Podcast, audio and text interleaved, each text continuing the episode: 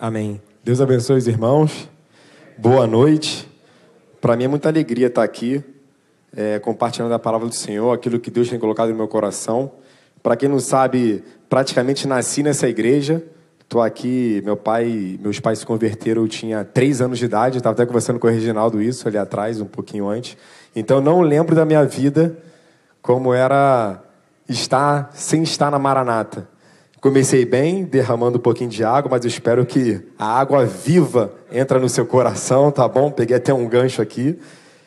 É, na verdade, o que eu queria compartilhar nessa, nessa noite, eu queria encorajar vocês, porque geralmente no início do ano a gente começa cheio de projeto, né? Eu vou fazer isso, vou fazer aquilo, vou deixar de fazer outras coisas, vou caminhar, vou avançar, vou procurar ser uma pessoa melhor. A gente vem cheio de projetos. E a gente já está no mês 4, né? no mês de abril.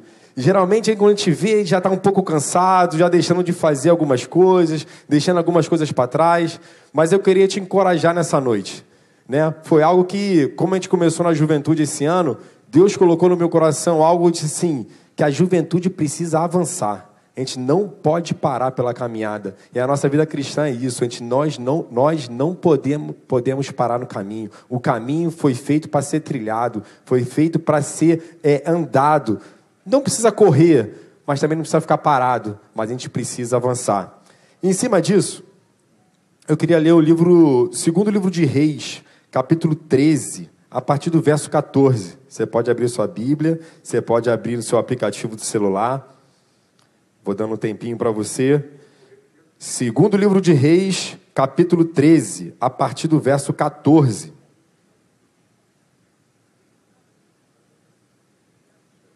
Aqui está uma história que eu vou estar tá lendo agora de alguém que até começa bem, mas em um determinado momento ele para, ele desiste. E que nesse, nesse versículo tem alguns princípios que eu quero trazer para você nessa noite. Podemos ler? Amém?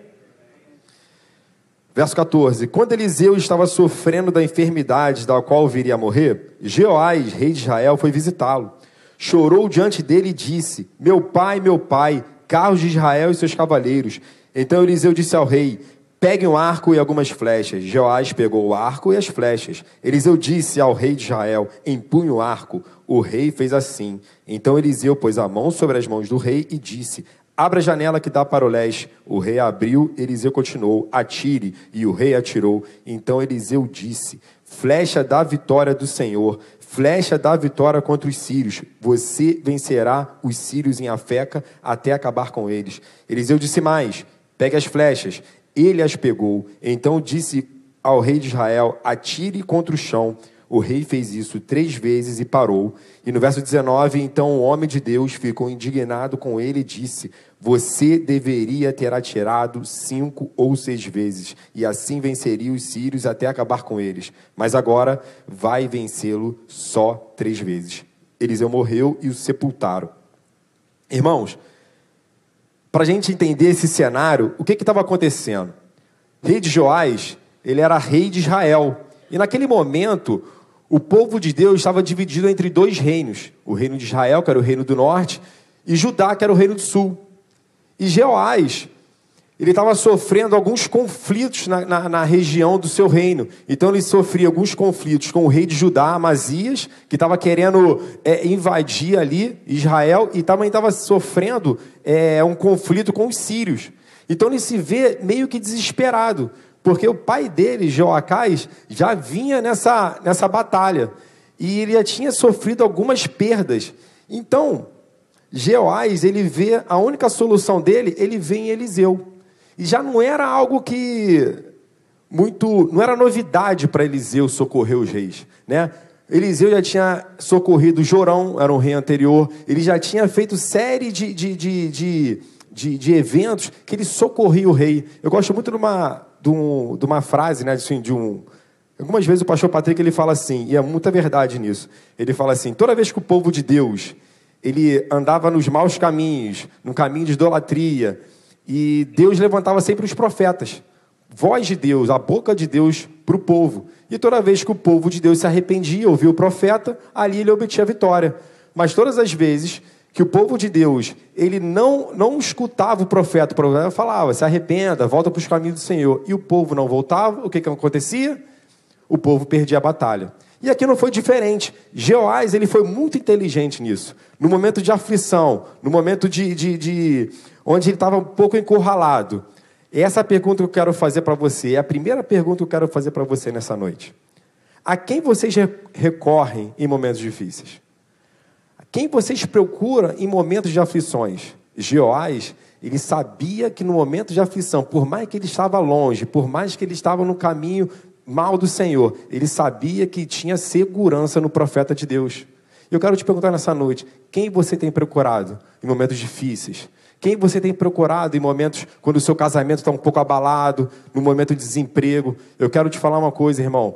A caminhada com mais alguém do seu lado, com um grupo de pessoas que têm a mesma fé que você, fica muito mais suave. Procure pessoas que impulsionem sua vida. Procure pessoas que te coloquem para cima. Procure pessoas que em momentos difíceis vai trazer o socorro do Senhor para você. Uma coisa que eu sempre, antes de assumir a juventude, eu fui líder adolescente por um tempo. Bastante tempo, por sinal, ajudava na liderança, depois me tornei líder. E nos nossos PGs, eu vi a galera falando muito assim: Poxa, Badu, é, Pô, vai ter a, a, é, a, minha festa de 15 anos da galera da escola. Pô, mas será que eu posso ir? A gente aprende aqui que a gente, pô, tem que andar com ninguém lá do mundo. E não é isso. Você pode muito bem ter amigos no mundo, não tem problema. Você pode ter amigos no teu trabalho, você pode ter amigos na tua faculdade, você pode ter amigos onde você andar por aí, até porque a palavra diz que nós temos que ser sal e luz nesse mundo. A sociedade espera a manifestação dos filhos de Deus. E não tem nada errado disso. Mas eu quero te dizer que o seu, eu uso o conselho que eu dou para os adolescentes lá atrás. Os seus melhores amigos têm que ser os amigos da casa do Senhor. Porque em momentos difíceis, vão ser eles que vão te impulsionar.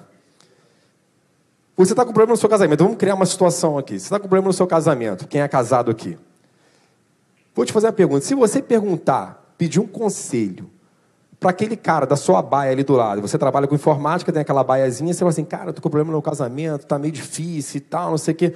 Qual será o conselho que ele vai te dar? O que, que a sociedade está dizendo aí?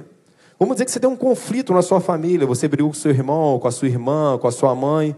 Aí você pergunta para essa mesma pessoa, cara, eu tenho brigado lá, não tá legal, não sei o quê. O que dizem lá fora é que você tem que se valorizar. Você tem que pensar em você. Você tem que ser feliz. Esquece que está do teu lado, vai ser feliz. Divorcia, larga ela. Mas o que, a gente aprende aqui na palavra? Quando a gente pega um conselho aqui, meu irmão, Deus é Senhor da família. Invista no seu casamento, conversa com a sua esposa. De repente tem um problema de comunicação, procura alguém, vamos orar junto, vamos estar no propósito com o Senhor junto. Irmãos, procure sempre andar com pessoas. Isso foi só um exemplo, mas se eu for trazer para a palavra, tem uma situação que eu gosto muito de compartilhar e quem caminha perto de mim, cara, é um exemplo que eu sempre falo muito. Então, quem está me vendo na internet que não pôde estar aqui, fala assim, já vai ele de novo falar sobre isso. É igual quando o pastor Patrick fala das dez virgens e tudo mais, os que servem e que não servem, eu tenho um textinho que eu gosto muito de falar, que é o comparativo do, dos dois paralíticos. No livro de João, houve uma cura, que é o paralítico do tanque de Betesda. Alguém já conhece essa história? Todo mundo conhece? Amém? O que, conhece, o que acontece nessa história para quem não conhece, para quem não está assistindo em casa? O tanque de Betesda era um tanque cheio de água, por isso tanque, que de tempos em tempos um anjo descia, agitava aquelas águas e a primeira pessoa que pulava naquela água era o quê? Curada. E existia aquele paralítico que ele ficou 38 anos exatamente 38 anos à beira do tanque de Betesda. E toda vez que o anjo agitava, alguém ia lá na frente dele e era curado. E passava outro tempo, e passava outro tempo, e passava outro tempo, e ele não era curado. Fechando isso, o livro de Marcos vai dizer do paralítico de Cafarnaum. Como é que foi a cura do paralítico de Cafarnaum? O paralítico ele chega Perdão, quem está falando comigo aqui, eu não estou pedindo para falar contigo. Deixa eu tirar. Exatamente. O paralítico, ele chega, Jesus está dentro de uma casa, de um estabelecimento, e a multidão estava atrás dos sinais e maravilhas da cura do Senhor. Ele paralítico, não teria como chegar dentro daquela residência. Só que ele tem quatro amigos, quatro pessoas pegam aquele paralítico, vê aquela situação, porque o telhado foi em cima do telhado, abre o telhado, aquele paralítico desce e ele é curado naquele momento que ele chega. Ele não precisou ficar 38 anos esperando a sua cura. Irmãos, tenham amigos que impulsionem a sua vida. Geralmente a cura está muito perto, a bênção está muito perto, mas ela não está em você, ela está no seu irmão, ela está no seu pastor, ela está em alguém tão perto de você. Então abra sua boca, irmão, não caminha sozinho, não. Compartilha aquilo que Deus, a tua necessidade, compartilha os teus anseios com alguém. O Senhor, Ele vai te ouvir. Aleluia e glória a Deus por isso. Mas nós somos uma igreja, assim como o pastor falou aqui na hora do ofertório, nós somos um corpo orgânico, vivo. E a tua necessidade, o teu anseio é o nosso também. Porque se vamos alegrar junto, nós vamos chorar juntos também, porque isso é o corpo de Cristo. Irmãos, principalmente, muito importante, não caminhe sozinho.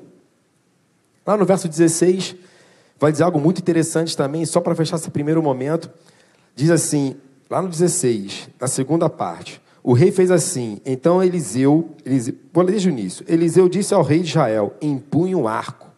O rei fez assim. Então Eliseu pôs a mão sobre as mãos do rei e disse: Abre a janela para o leste. Eu quero ficar só nessa frase. O rei fez assim. Então Eliseu pôs a mão sobre as mãos do rei.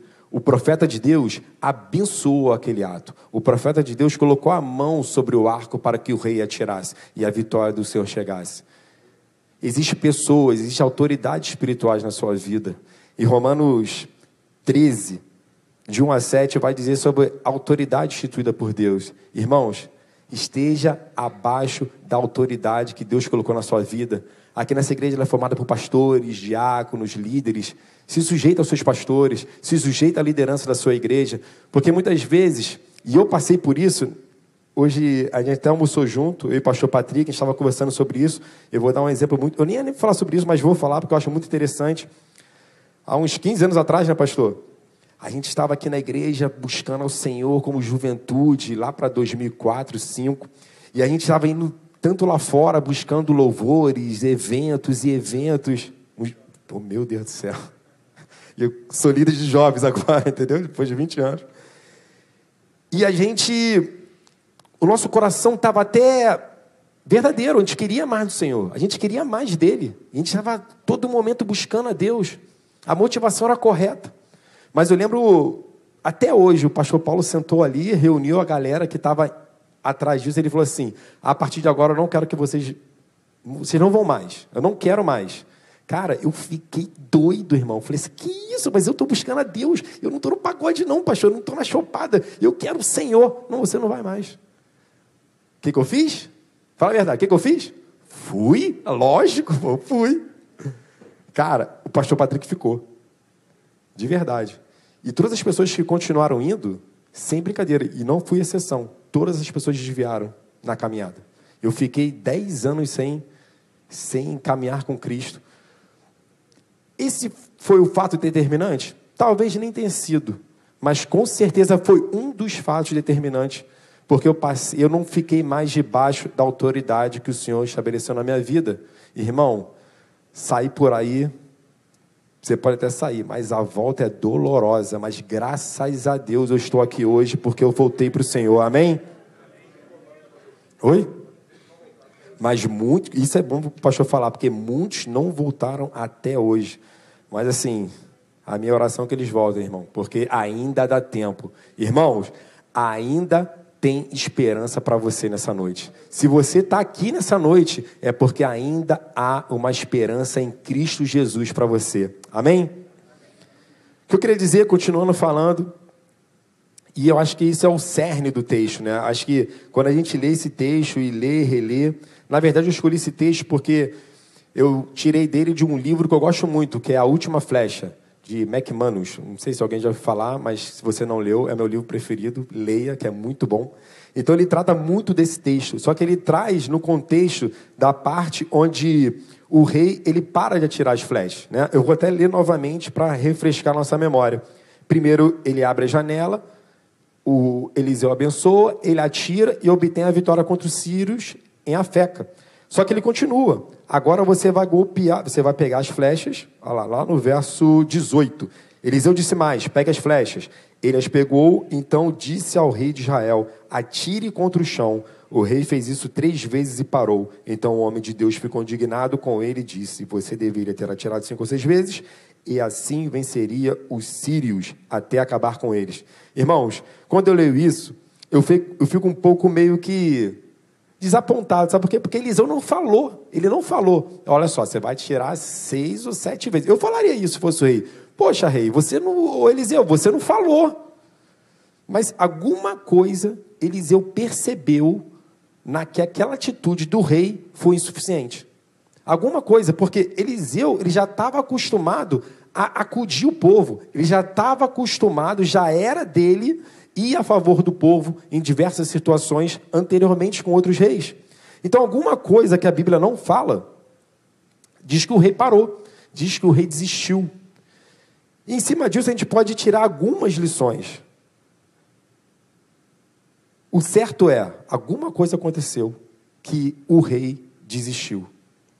Irmãos, eu não sei como você veio para cá nessa noite. Eu não sei como você veio parar aqui. Eu não sei como está a sua vida. Eu não sei se você desistiu de algumas situações. Mas em nome de Jesus eu quero trazer uma palavra de esperança para você. Não desista continua. Se o Senhor não falou para você parar, se o Senhor não falou para você a quantidade de vezes que você tem que tentar, avança, continua, porque a vitória é do Senhor na sua vida, amém? Aleluia. Mas assim, eu fico pensando que, talvez, confabulando, lógico, algumas conjecturas, que talvez o rei ele pode ter se cansado de golpear o chão, ou ele pode ter se sentido que aquela situação era um pouco ridícula para ele. Ah, eu sou rei, eu sou o rei de Israel. Geralmente nesses encontros de reis, isso que eu vejo na televisão, tá? Em filme, série por aí. O, o, a sala que o rei fica, ela nunca está sozinha, né? Já reparou? De repente estava ali Eliseu, o rei, aí tava aqueles carinhas que ficam lá o, paradinhos sem falar nada, até porque se ele falar acontece alguma coisa ruim com ele. Tava a galera servindo. Ah, é, cara, eu não serviria sempre para rei não, mano, porque é um tumulto danado. Dificilmente o rei fica sozinho, dificilmente. Então, de repente, ele sentiu que aquela atitude era um pouco ridícula, um pouco boba. Como é que o rei de Israel ficar atirando contra o chão? Não faz sentido. Ou ele sentiu que aquilo aí era uma futilidade. Não vai ser através desse ato que eu vou conseguir a vitória, enfim. Mas às vezes a gente se sente cansado, irmão. Eu não sei se o rei se cansou, mas às vezes a gente se sente cansado de batalhar, não é verdade? Às vezes a gente tenta pela nossa força, a gente tenta, a gente tenta, a gente convida lá o nosso filho a nossa filha, a gente fala com a nossa mãe, a gente começa a tentar aquele amigo do trabalho, a gente vê que não tem jeito. E às vezes até a gente se cansa da nossa caminhada aqui na igreja. A gente vê, eu, no caso, ano passado, eu estava bem cansado. Eu estava bem porque eu tenho dois filhos pequenos, eu tenho meu trabalho, eu tenho meus afazeres, só que eu estava todo aqui no PG, estava aqui no Cututim, estava nos eventos, organizando eventos, eu senti bem cansado. Mas veio uma palavra em mim, nesse momento, que renovou a minha vida, que está em Mateus 11, de 28 a 30. Diz assim: O Senhor Jesus diz assim: Venham a mim todos que estão cansados e sobrecarregados, e eu darei descanso a vocês. Tomem sobre vocês o meu jugo e aprendam de mim, pois sou manso e humilde de coração, e vocês encontrarão descanso para as suas almas, pois o meu jugo é suave e o meu fardo é leve. Irmãos, nós temos que aprender a descansar no Senhor. Nós temos que aprender a dar tudo de nós, todo o nosso cansaço, tudo, aquela, tudo que vem sobrecarregado de nós, todo o nosso dia a dia, todo o nosso cotidiano, nós temos que entregar na mão de Deus, porque o fardo dele é leve, irmãos. Eu não sei se você tem problema de sono, mas em nome de Jesus, eu profetizo na tua vida nessa noite que você vai na sua casa hoje, você vai descansar no Senhor, porque você vai entender que o fardo dele é leve. Amém? Em outro momento, o rei ele pode ter sentido envergonhado, como eu falei. Porque, irmãos, eu não sei você, mas muito tempo na minha vida eu tive muita dificuldade de falar do Senhor.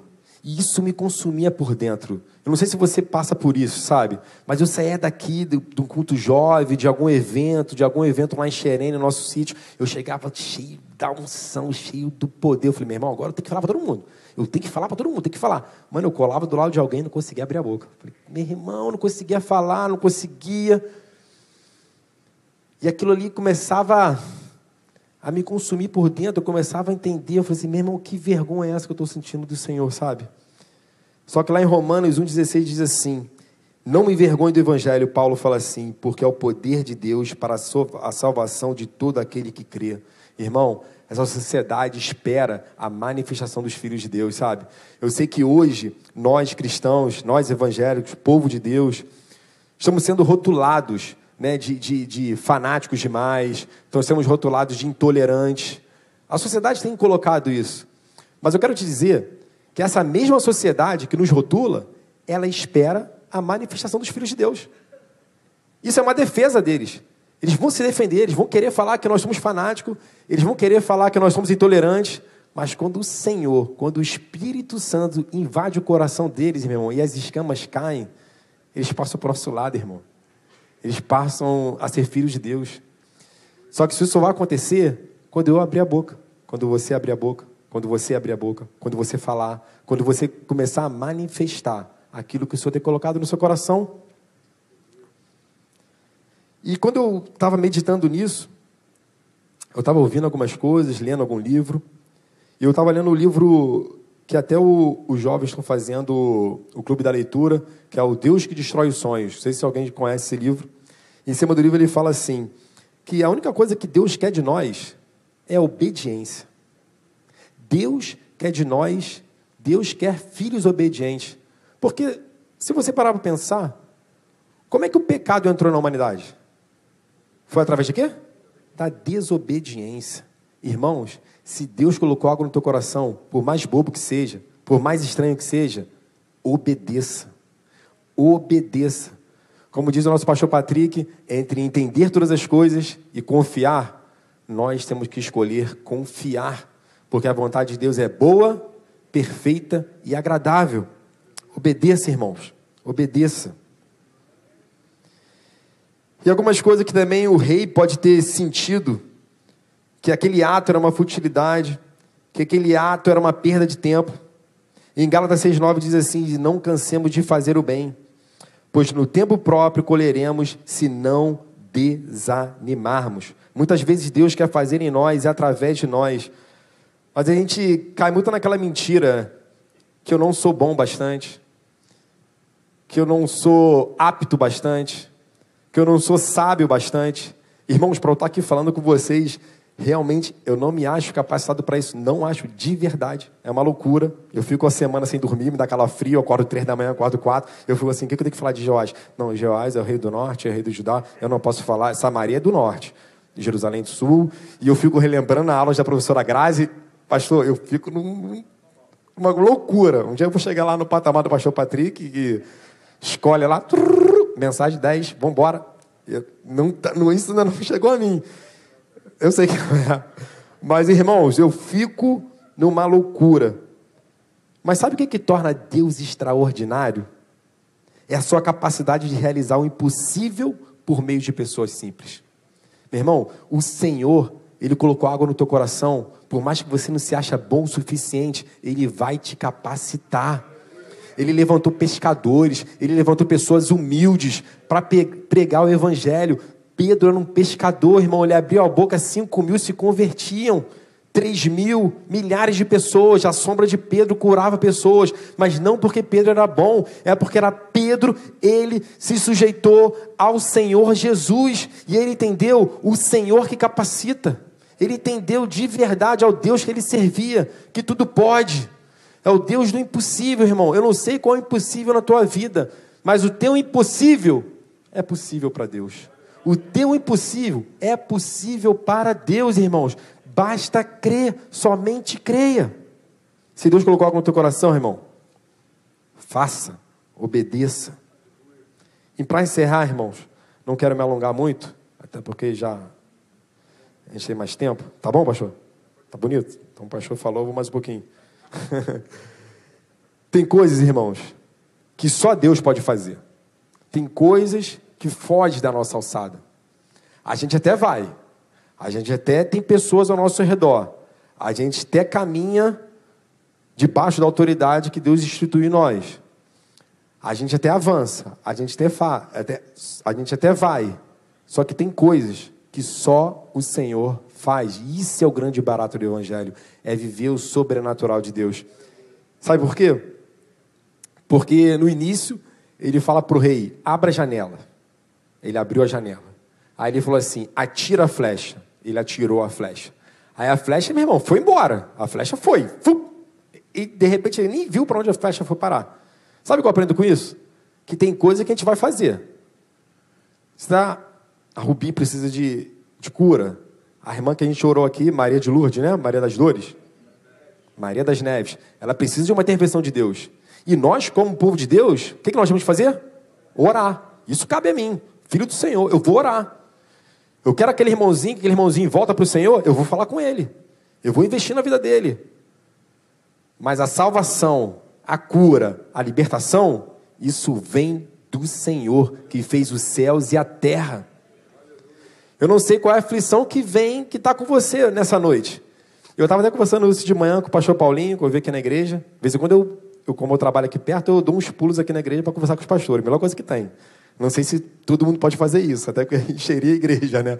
Mas de vez em quando eu vim falar com os pastores. Eu falei assim, cara, pastor, como é que tá o culto de quinta e tal, não sei o quê. Aí ele falou assim, ah, pô, tá ficando legal, tá enchendo e tal, não sei o quê. Até comentei algo com ele assim que eu achei bastante interessante. Eu falei assim, quinta-feira, ou a pessoa tá com muito fervor de Deus, tá querendo muito do Senhor mais dele, ou tá precisando muito. Porque geralmente no domingo tá lotado isso aqui. Porque geralmente a pessoa já colocou na rotina dela vir no domingo. Eu sou um deles. Domingo de manhã eu tenho que estar na igreja. Já é minha rotina. Mas assim, eu, eu fico. Glória a Deus por isso, porque você está aqui, numa quinta-feira, de noite. Você poderia estar na sua casa. Você poderia estar fazendo várias coisas. Mas você está querendo algo do Senhor. Pode ser uma bênção, ou pode ser simplesmente adorar Ele porque é aquilo que Ele é. Mas se Deus te trouxe aqui hoje, irmão, eu tenho certeza que você vai ser surpreendido.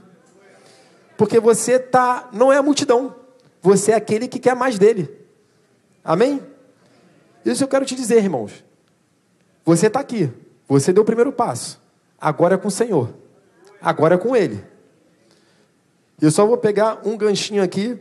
Sei que teologicamente não ter nada a ver, tá? Para me desculpa, mas vou dar uma vírgula. O profeta manda ele abrir a janela. Reparou? Abra a janela. Eu vou puxar isso para cá, tá, pastor? Depois tu me corrige. Irmãos, você precisa abrir a janela do teu coração. Você precisa abrir a janela da tua alma. Porque muitas vezes a gente está fechado na nossa casinha, sabe? Aí, muitas vezes a gente está fechado nos nossos achismos, nas nossas ideologias, naquilo que nós aprendemos com nossos pais, na, na, nas faculdades da vida, nas andanças pela vida. A gente, às vezes, está fechado de tanta, tanto achismo, tanta, tantas falsas certezas, que o Senhor manda te, não sei nem porque eu estou dizendo, mas que o Senhor manda te dizer: abra a janela do teu coração nessa noite. Abra a janela. Existe uma esperança por trás daquela janela. Existe uma, uma saída atrás dessa janela. E a diferença de janela e porta Vou ter que dar os créditos para a Débora, porque ela falou isso no, no nosso devocional da liderança dos jovens. A diferença de porta e janela, porque a porta, geral, geralmente, você abre por fora e abre por dentro, não é? Cheguei em casa, abri, saí de casa, fechei. Janela, geralmente, é algo que é muito interno. Algo que você está na sua casa, está lá na sua sala, pô, tá bom calor. Vou abrir a janela. Vou abrir a janela. Que Deus manda te dizer nessa noite, abra a janela do teu coração, irmão. Abra a janela do seu coração. Abra a janela da tua alma para receber mais do Senhor. Abra a janela para que a flecha possa varar, para que a intervenção de Deus possa passar, para que a, o socorro bem presente na hora da angústia possa passar e a vitória do Senhor seja estabelecida na sua vida. Abra a janela, irmão.